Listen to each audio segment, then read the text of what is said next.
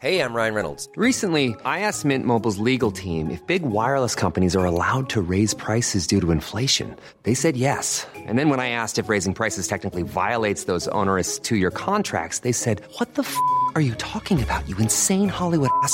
So to recap, we're cutting the price of Mint Unlimited from $30 a month to just $15 a month. Give it a try at mintmobile.com slash switch. $45 upfront for three months plus taxes and fees. Promo rate for new customers for limited time. Unlimited more than 40 gigabytes per month. Slows. Full terms at mintmobile.com.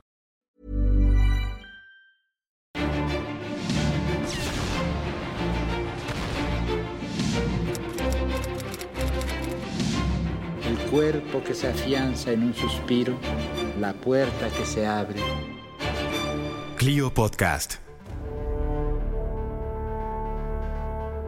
Morelos ocupa el honroso segundo lugar en el altar cívico del pueblo mexicano.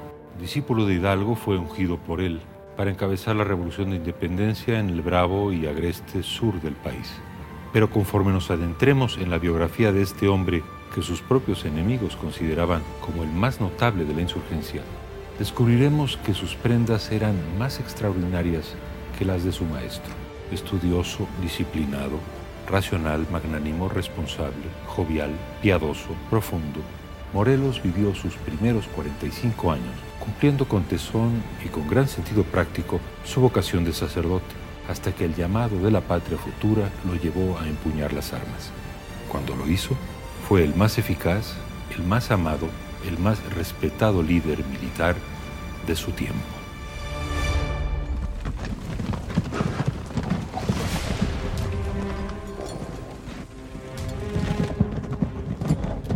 José María Morelos fue capturado el día 5 de noviembre de 1815 por las fuerzas del ejército realista. Tras casi dos meses de encarcelamiento y después de haber sido enjuiciado ante la Jurisdicción Unida y la Santa Inquisición, Morelos fue condenado a morir ante un pelotón de fusilamiento.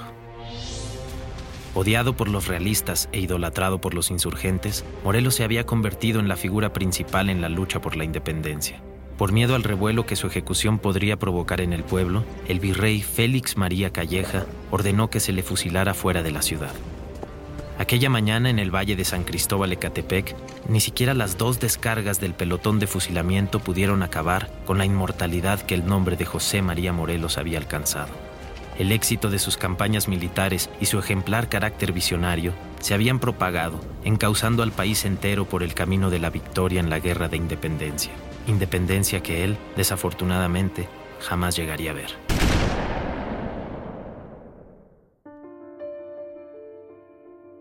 José María Morelos nació el 30 de septiembre del año de 1765 en la ciudad de Valladolid, que en su honor hoy lleva el nombre de Morelia. Segundo hijo de Manuel Morelos y Juana María Pérez Pavón, José María fue bautizado con el nombre completo de José María Teclo Morelos y Pavón. Sus padres eran descendientes de criollos y mestizos, pero muy probablemente la línea familiar de Morelos en algún momento se había mezclado con la raza negra. Manuel, el padre, era carpintero de oficio. Cuando José María era apenas un niño de ocho años, su padre se ausentó del hogar llevándose consigo al hermano mayor Nicolás a San Luis Potosí en busca de mejores oportunidades. Este fue un duro golpe y una lección de madurez para José María, quien desde pequeño tuvo que abandonar la escuela para ayudar en la manutención del hogar que compartía con su madre y con su hermana menor, María Antonia. Comenta Carlos Herrejón.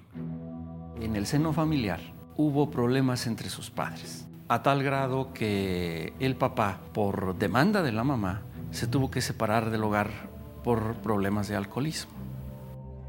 Entonces la situación económica de la familia se vino abajo y hubo necesidad de que Morelos, tan pronto como tuvo manera ya en la adolescencia, inicios de la juventud, se fuera a trabajar a un rancho que administraba un primo de su padre, San Rafael Tagüejo, por el rumbo de Apatzingán.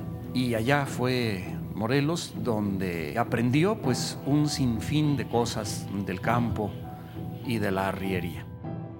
En Tagüejo, Morelos no solo aprendió las labores del campo, se dedicó a la ganadería, la construcción y aprendió nociones de administración, contabilidad y comercio. Además, fue un gramático autodidacta. Comenta Javier Lara Bayón. Morelos tenía una ansia notable por estudiar. Esto se refleja, por ejemplo, en que al irse a aquel rancho lleva consigo una gramática latina que se dedica a estudiar en sus horas libres. De hecho, su educación era superior a la del primo de su padre, que era administrador de la hacienda, por lo cual él se dedica a hacer la contabilidad. Los 10 años que vivió en la hacienda de Tagüejo habían marcado profundamente el carácter del joven, convirtiéndolo en un hombre ordenado y responsable virtudes que serían determinantes en su papel como líder del pueblo, primero en su etapa eclesiástica y más tarde como caudillo al mando de las fuerzas insurgentes. Explica Carlos Herrejón. Y no fue sino hasta que ya pudo contar con algunos medios económicos y cuando su padre volvió a la familia, fue la manera como José María pudo regresar a Valladolid el regreso de su padre al hogar le brindó a José María la posibilidad de iniciar su educación eclesiástica. Fue en esta etapa de su vida cuando conoció a don Miguel Hidalgo, muchos años antes de que éste se levantara en armas contra el gobierno español. En 1789, José María Morelos volvió a la ciudad de Valladolid y se inscribió en el Colegio de San Nicolás, del cual era rector en ese tiempo el cura don Miguel Hidalgo y Costilla. Claro que lo conoció y aun cuando Miguel Hidalgo no fue maestro de Morelos, este en más de alguna ocasión le llamó mi maestro. Posiblemente sí recibió algunas clases, pero más que eso, en realidad la figura de Hidalgo, que fue maestro de los maestros de Morelos, pues era tan destacada, tan importante, que se convirtió en una especie de líder intelectual de todo el clero diocesano de Valladolid. Era el orgullo de la intelectualidad michoacana. Obviamente lo conoció, lo admiró y sin duda que para Miguel Hidalgo el caso de la vocación de Morelos también era algo singular porque pues era un joven ya de 25, 26 años entre muchos otros adolescentes. Entonces destacaba y además por la manera como se dedicó con mucho empeño a estudiar, a sacar los primeros lugares, fue notable. Ahora bien, es una coincidencia que justamente cuando Hidalgo deja el Colegio de San Nicolás a principios de 1792, es cuando también Morelos deja el Colegio de San Nicolás y se va a estudiar al Seminario Tridentino. En el año de 1796, el padre de Morelos cayó gravemente enfermo y falleció, por lo cual José María se vio presionado a finalizar sus estudios para de nuevo ayudar a mantener a su familia. Al año siguiente, cuando tenía 32, se ordenó presbítero. Pronto fue nombrado cura de Churumuco y La Huacana, lo que significó un importante ascenso en su vida eclesiástica, pero implicaba trasladarse a Tierra Caliente, una región difícil y alejada. Comenta Carlos Herrejón. Los beneficios parroquiales se ganaban por concurso. Es decir, se tenía que presentar la relación de méritos. Y ahí mismo en la presentación se hacía la solicitud expresando cuáles eran las parroquias a las que aspiraban. Y generalmente pues eh, muchos decían las que sean, menos las de tierra caliente. Porque en tierra caliente pues la escasez de caminos, las enfermedades, y muchos otros problemas hacían la vida prácticamente imposible. Y no nada más para los eh, sacerdotes, sino para los familiares que les hacían casa. Porque generalmente el sacerdote tenía que acompañarse pues de su mamá, de su papá, de sus hermanas, de sus hermanos. De hecho, Morelos, a quien se le asignó desde un principio una parroquia de tierra caliente, pues se hizo acompañar de su mamá y de su hermana, pero su mamá se le enfermó y a consecuencia de eso se le murió. Entonces, cuando justamente ocurre eso, Morelos escribe al obispo diciéndole, por favor, sáqueme de tierra caliente. En el caso de Morelos, el que lo hayan mandado como párroco no deja de llamar la atención. Morelos, recién ordenado sacerdote, no comienza por ser vicario, no comienza por mero abajo, sino que ya comienza por ser el principal de la parroquia y tiene a sus órdenes vicarios. Esto significa que en realidad era una muestra, un reconocimiento de su responsabilidad y de sus méritos, de las posibilidades. Es decir, usted recién ordenado ya puede ser párroco, que eso no era lo común. Morelos se perfilaba para una carrera eclesiástica exitosa. Pasó los siguientes años de su vida en Tierra Caliente, donde conoció los problemas de la gente sencilla y forjó el carácter que le ayudaría a afrontar lo que le deparaba el futuro. En 1799, Morelos fue trasladado a Nocupétaro y Carácuaro. En esta última comunidad, al poco tiempo de su llegada, Morelos tuvo problemas con los indios de la región, cuando estos solicitaron al obispo de Michoacán exentarlos de pagar el arancel mensual para la manutención de la iglesia. En su carta decían, el padre Morelos nos regaña y se enoja, y aún nos maltrata por no cumplir con su manutención debido a nuestra pobreza, insolvencia y miseria. Comentan Carlos Herrejón y Javier Lara Bayón. Morelos siempre tuvo como un principio de vida el orden, la disciplina. Junto con eso, la solidaridad con la gente de abajo. Su manera de obrar y de relacionarse con los soldados en el ejército fue así. Y lo querían mucho.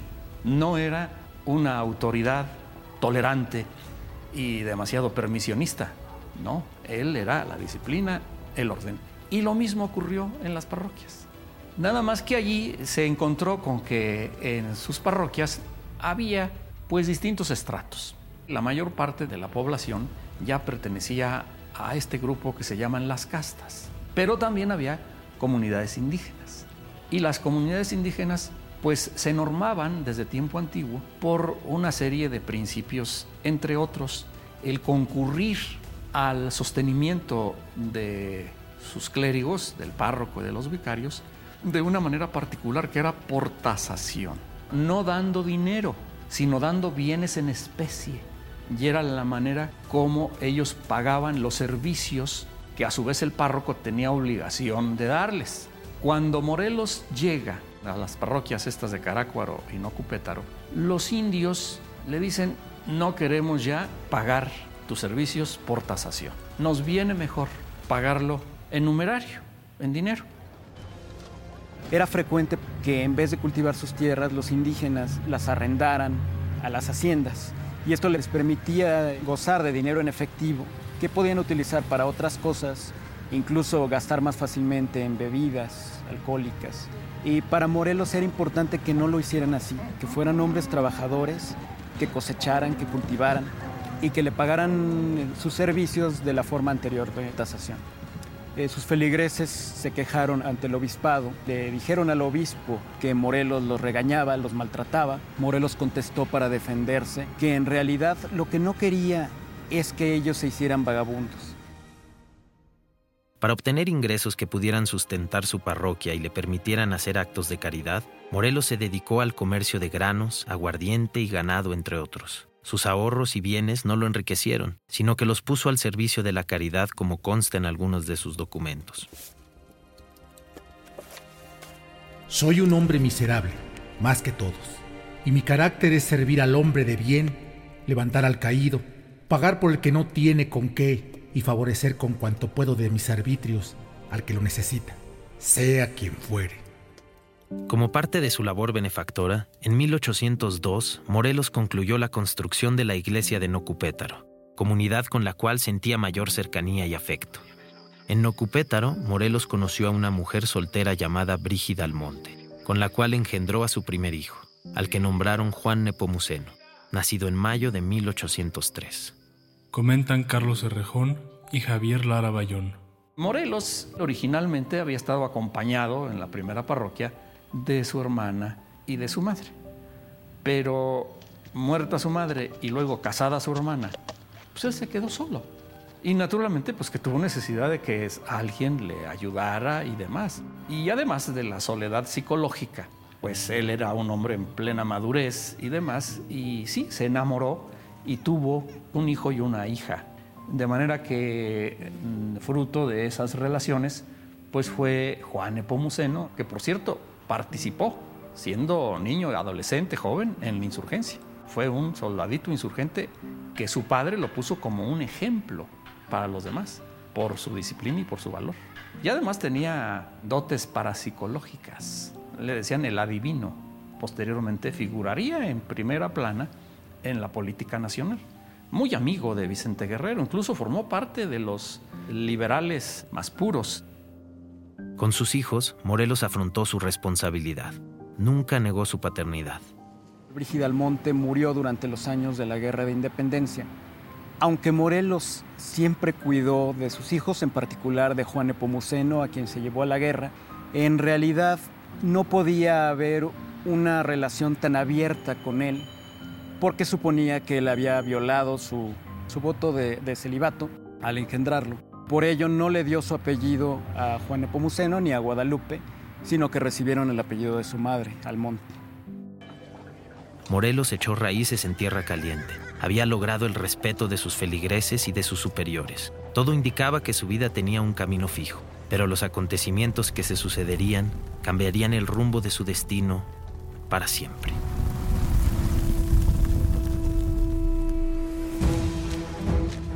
Desde principios del siglo XIX, Morelos había recibido con frecuencia circulares provenientes del obispado de Valladolid, solicitando donativos para los gastos de la corona española, que se encontraba enfrascada en guerras y sumida en la corrupción. Una de las de mayor trascendencia fue aquella recibida en diciembre de 1809, que pedía con urgencia ayuda para España, pues el rey Fernando VII se encontraba cautivo de Napoleón Bonaparte y la península invadida por los franceses. Morelos respondió de inmediato, enviando 20 pesos por él y 10 pesos por su vicario. Estoy prontísimo a sacrificar mi vida por la católica religión y la libertad de nuestro soberano. Peticiones como estas se volvieron más frecuentes a lo largo de 1809 y los donativos de Morelos se fueron haciendo cada vez menores, pues tanto Morelos como los demás curas de la región comenzaban a cuestionar peticiones provenientes de las autoridades españolas.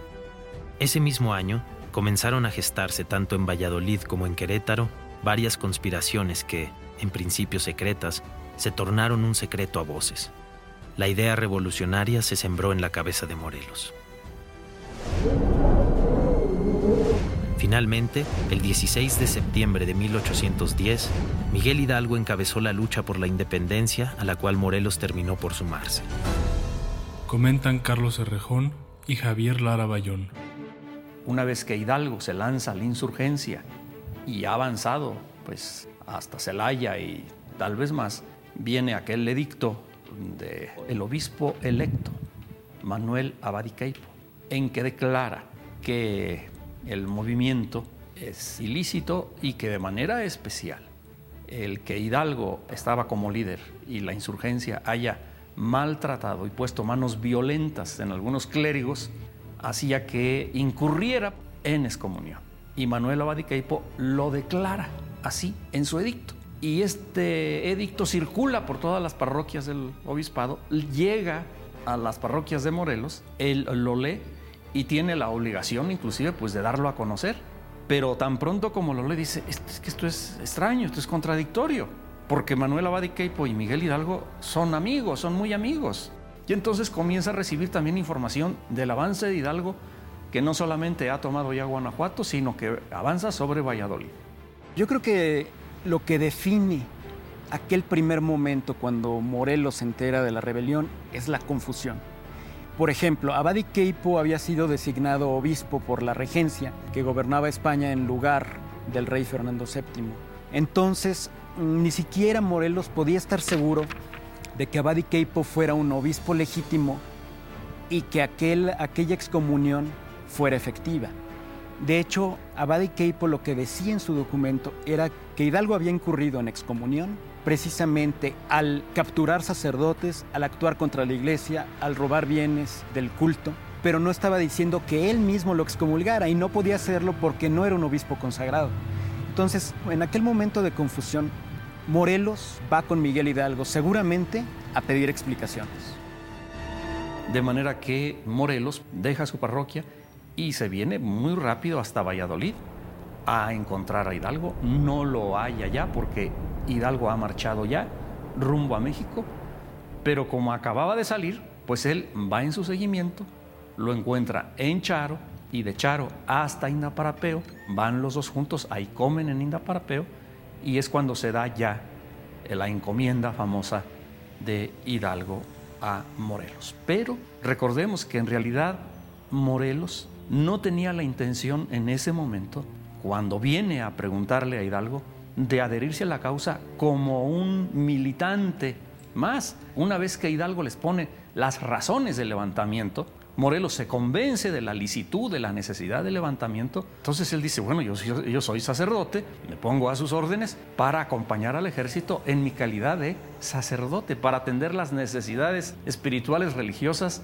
de los soldados. Pero Hidalgo le dice, no, no, no, no, ya tengo bastantes capellanes castrenses, usted lo quiero de general, porque conocía el carisma de Morelos. Usted sabe organizar gente y usted será general y le hace la encomienda de insurreccionar el sur y de manera particular la toma del fuerte de Acapulco. Tras esa entrevista, Morelos volvió a Carácuaro con la finalidad de dejar su curato en orden y de inmediato lanzarse a la lucha independentista. Morelos tenía entonces 45 años. Hidalgo y él jamás volverían a verse. A finales de octubre de 1810, Morelos salió de Carácuaro al frente de un grupo de tan solo 25 hombres, con la intención de cumplir la misión que le había asignado el cura Miguel Hidalgo, tomar la ciudad de Acapulco, la cual era entonces un puerto importante para el comercio. Explica Javier Lara Bayón. Después de encontrarse en Charo con Hidalgo, Morelos regresa hacia su parroquia. Su primera acción, que nos habla de su orden, también de su acatamiento a la superioridad eclesiástica en este caso, es pedir un reemplazo a, quien gobernaba el obispado de Valladolid para que ocupe su parroquia. Morelos sale de su parroquia de Carácuaro con 25 hombres. Es el primer ejército de Morelos. Al llegar a Huetamo, este ejército cuenta ya con 350 personas, va bordeando el obispado de Michoacán, se introduce hacia el actual estado de Guerrero y cuando pasa por Petatlán y Ciguatanejo ya son 2.000 hombres los que acompañan a Morelos. El objetivo en esta primera campaña, hay que destacarlo, es la captura del fuerte de San Diego en Acapulco. Esa es la encomienda que le ha dado Hidalgo y Morelos es lo que piensa cumplir en aquel momento.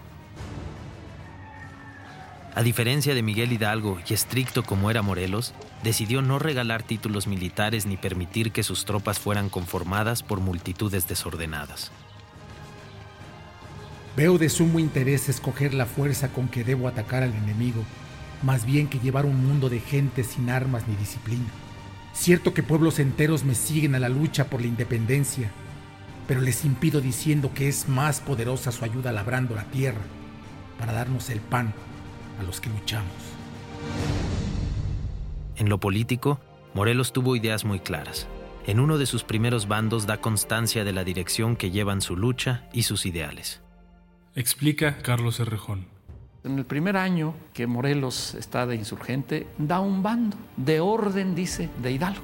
Es el famoso bando del aguacatillo. Y en ese bando está establecida ya la abolición de la esclavitud, de los tributos, de la división por castas, que implica la igualdad, de la reducción o supresión de impuestos, etc. Y Morelos también añade otro principio, y es que todas las deudas de los americanos, es decir, de los nacidos en lo que ahora llamamos México. Se desconocen las deudas que tengan con peninsulares, ya no existen. En cambio, las de los peninsulares, españoles con los criollos, con los demás americanos, sí, eso hay que cobrarlas. Todo eso está en el bando del aguacatillo. Un sentido de orden permeaba todos los actos de Morelos.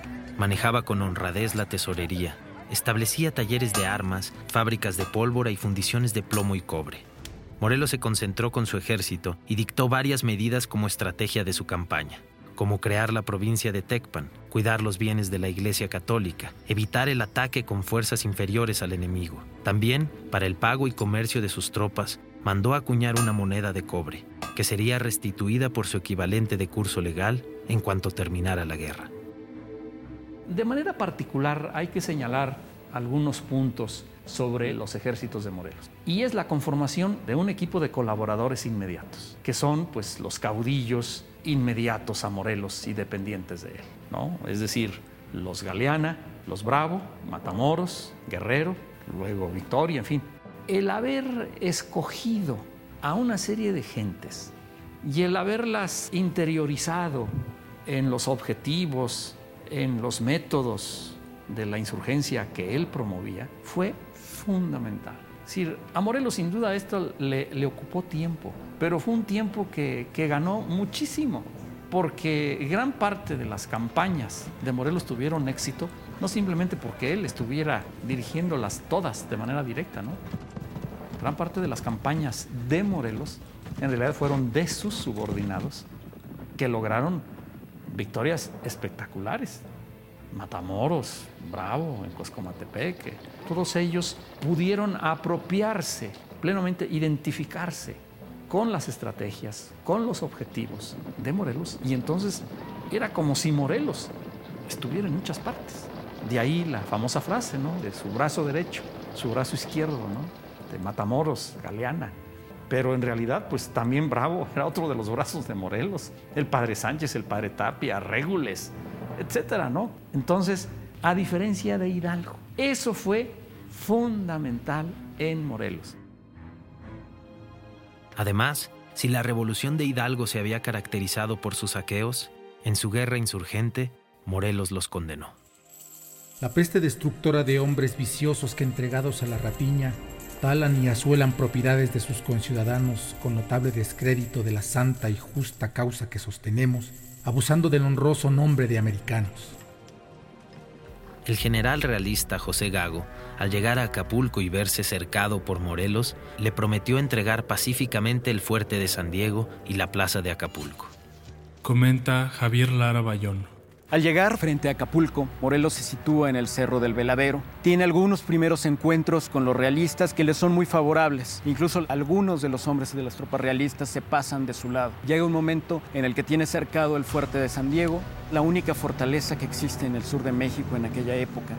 Y un artillero español de este fuerte, José Gago, se ofrece a entregarle esta fortaleza a José María Morelos a cambio de algún dinero. Le dice qué día lo va a entregar y le dice que la seña para indicarle que toda la vía está libre para que los insurgentes entren al fuerte es un farol, un solo farol encendido que podrá ver desde el punto en el que se sitúa Morelos. Al llegar la noche, Morelos ve que el farol se enciende, divide a sus tropas en dos columnas y ordena que avancen hacia el fuerte de San Diego.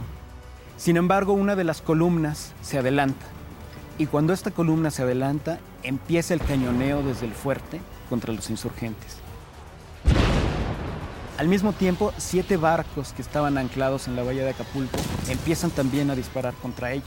Se da Morelos cuenta de que es una traición y tiene que replegarse. También se entera después de eso de que vienen fuerzas realistas para eh, reforzar a las tropas que estaban en el fuerte. Decide abandonar por ese momento solamente la conquista de Acapulco.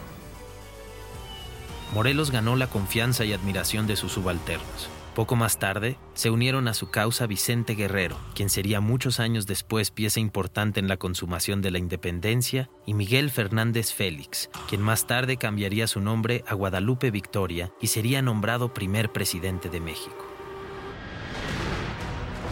En el avance de su exitosa campaña militar, durante los siguientes meses, ciudad tras ciudad fueron cayendo en manos de Morelos. Tlapa, Cuautla, Tasco, Tixtla e Izúcar.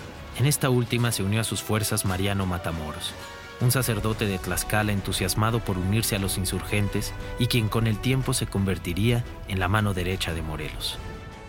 Unos meses más tarde, a mediados de 1811, Ignacio Rayón impulsó la formación de la Suprema Junta Nacional Gubernativa e invitó a Morelos a participar en ella. Su finalidad era gobernar el país en ausencia de Fernando VII. La Junta se conformó en Zitácuaro en agosto de 1811 pero pronto fue atacada y perseguida por las fuerzas realistas del general Félix María Calleja. Defendida por Morelos, la Junta logró huir y trasladarse a Sultepec, mientras Calleja retomaba Zitácuaro. Poco tiempo antes habían sido fusilados Aldama, Allende y el iniciador de la independencia, Miguel Hidalgo. Comenta Marta Terán. Este primer movimiento fue sofocado, de ahí vino un periodo un poco difícil porque había que reconstituir otra vez el movimiento y quien lo hace es un licenciado, Ignacio López Rayón.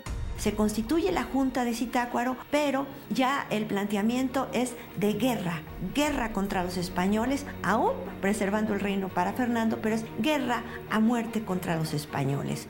La muerte de Hidalgo fue muy triste para los insurgentes. Un grupo de ellos se decidió como el alma vengativa de su muerte y se formó un batallón con una bandera muy específica, que es el doliente de Hidalgo, guerra a muerte a los españoles. ¿no? En ese momento pareciera que no se levantaba otra vez el movimiento armado y la Junta de Zitácuaro creó cuatro demarcaciones. En el sur quedó Morelos.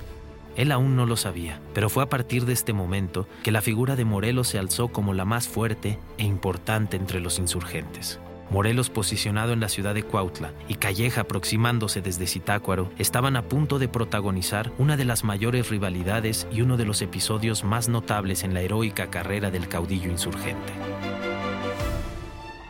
El 9 de febrero de 1812, cuando Morelos se encontraba cuartelado en Cuautla, fue sitiado por las fuerzas de Félix María Calleja. Calleja cortó el agua, cesó la provisión de alimentos a la ciudad y mandó contaminar los pozos con animales muertos con la finalidad de apresurar la caída de Cuautla. Incluso ofreció un indulto a Morelos y a todos sus soldados si estos entregaban pacíficamente. Pero Morelos respondió diciendo que ofrecía lo mismo a Calleja. Los días se convirtieron en semanas y las fuerzas de Morelos aguantaban el asedio. En sus reportes al virrey Venegas, el general Calleja no podía evitar mostrar su azoramiento. Si la constancia y actividad de los defensores de Cuautla fuese con moralidad y dirigida a una justa causa, merecería algún día un lugar distinguido en la historia. Estrechados por nuestras tropas y afligidos por la necesidad, manifiestan alegría en todos los sucesos. Ese clérigo es un segundo Mahoma, que promete la resurrección temporal y después el paraíso con el goce de todas las pasiones a sus felices musulmanes. Este hombre, a quien Calleja se refería como un segundo Mahoma, tenía una clave para mantener el buen espíritu de sus hombres, el humor, y así lo corroboró Calleja al recibir una misiva de Morelos. Supongo que el señor Calleja le habrá venido otra generación de calzones para examinar esta valiente división, pues la que trae de enaguas no ha podido entrar en este arrabal. Si así fuese, que vengan el día que quieran, y mientras yo trabajo en las oficinas, Haga usted que me tiren unas bombitas, porque estoy triste sin ellas. El sitio se prolongó más de dos meses. Comenta Marta Terán. Muchos historiadores piensan que el momento militar sobresaliente de Morelos es poder burlar a Calleja en el sitio de Cuautla. Entonces, cuando en una historia se pondera el elemento insurgente, se dice la gran victoria de Morelos al vencer el sitio de Cuautla. Durante la madrugada del 2 de mayo de 1812, tras 63 días de asedio ininterrumpido, Morelos y su ejército lograron romper el cerco y abandonaron Cuautla. Calleja, quizás el más hábil y poderoso de los generales realistas, fue humillado por la perseverancia y astucia de Morelos. Al día siguiente, Calleja desahogó su rabia en los habitantes de Cuautla, a quienes envió saquear y asesinar.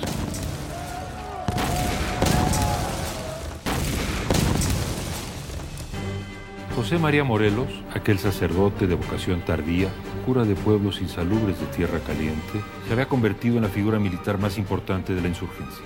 Temido y admirado, Morelos no era solo un guerrero.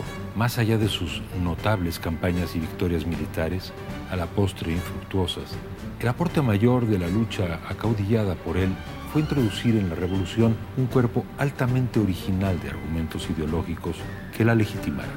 Su ideario no era, como en el caso de Hidalgo, un grito de lucha entre las clases y las castas, sino un proyecto de construcción y concordia para todos los habitantes del país, salvo para los peninsulares. Desafortunadamente, las mismas instituciones que Morelos se empeñó en construir serían una de las causas fundamentales de su captura y de su humillante fin. Él parecía adivinarlo cuando escribió, mi carrera terminó desde el momento en que vi establecido un gobierno independiente.